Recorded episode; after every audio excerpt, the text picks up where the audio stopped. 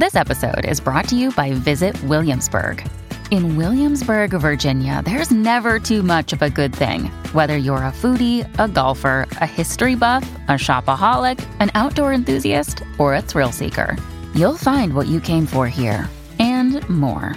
So ask yourself, what is it you want? Discover Williamsburg and plan your trip at visitwilliamsburg.com. Qu'est-ce que la misophonie?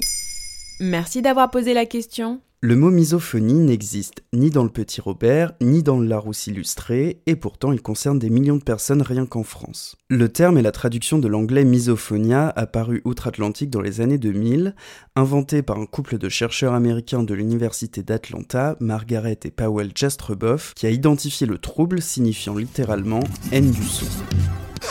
Ces petits bruits du quotidien comme le tapotement, le sifflement ou la mastication rendent la vie des misophones infernale et peuvent conduire à des comportements asociaux menant jusqu'à la violence dans les cas les plus extrêmes. Ce n'est pas plutôt un caprice qu'une vraie maladie? Certains scientifiques considèrent qu'il s'agit d'un trouble neurologique, quand d'autres estiment qu'il s'agit d'un problème d'anxiété. Pourtant, des expériences ont montré une activité intense au niveau du cortex, à l'écoute de la mastication par exemple, dans une zone qui régule nos réactions. La docteure Anne-Marie Pifot, ORL et psychothérapeute, décrypte dans Le Parisien Ce n'est pas une maladie, ce sont des symptômes de quelque chose en lien avec des histoires passées, c'est émotionnel. La médecin prescrit à ses patients misophones différentes méthodes pour dompter leurs émotions, comme de la cohérence cardiaque qui travaille le ralentissement de la respiration, ou la thérapie EMDR s'appuyant sur les mouvements oculaires. Et ça se manifeste comment chez les personnes malades? La misophonie, comme la plupart des troubles psychiatriques, se rencontre à des degrés divers. Elle ne se manifeste pas de la même manière chez tous les sujets touchés. La plupart des gens autour de vous qui se plaignent quand vous mangez une pomme trop près de leurs oreilles ou qui enfilent leur casque dès que quelqu'un sort une carotte ne souffrent sans doute pas au point de devoir suivre une thérapie. Mais en recourant à des stratégies d'évitement, ils perturbent sévèrement leur fonctionnement social, professionnel et familial.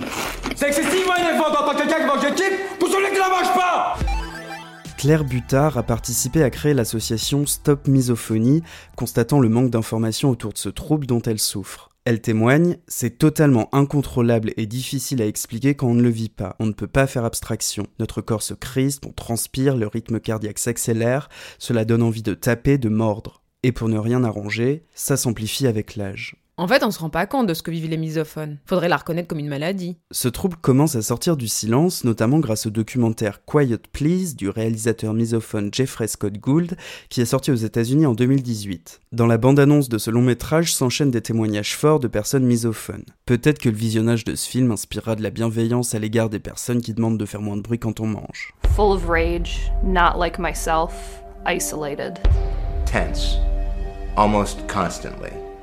It's not like a switch that I could just turn off. It's always going to be there. I'm trying to just focus on the words that are coming out of my mouth because I can barely hear myself think. Anxiety, rage. Unless you have it, you can't understand how it just robs you of life.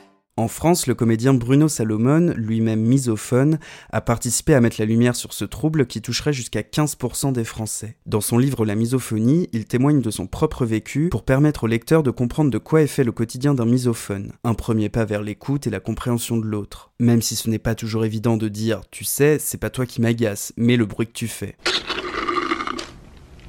Il parle d'un sentiment de malaise qui existerait des deux côtés, il y a des règles de vivre ensemble, et il faut bien cohabiter. Voilà ce qu'est la misophonie. Maintenant, vous savez. En moins de 3 minutes, nous répondons à votre question. Que voulez-vous savoir? Posez vos questions en commentaire sur les plateformes audio et sur le compte Twitter de Maintenant, vous savez.